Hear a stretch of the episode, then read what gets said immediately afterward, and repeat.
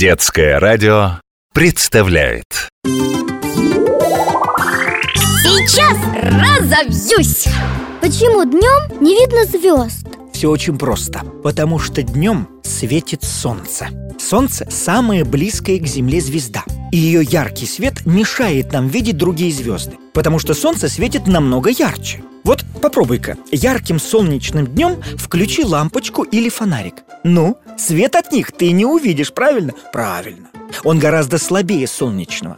Вот так же происходит и со звездами. Зато ночью, когда та часть Земли, на которой мы находимся, не освещается солнцем, мы можем видеть звезды. Ну, если, конечно, на небе нет облаков.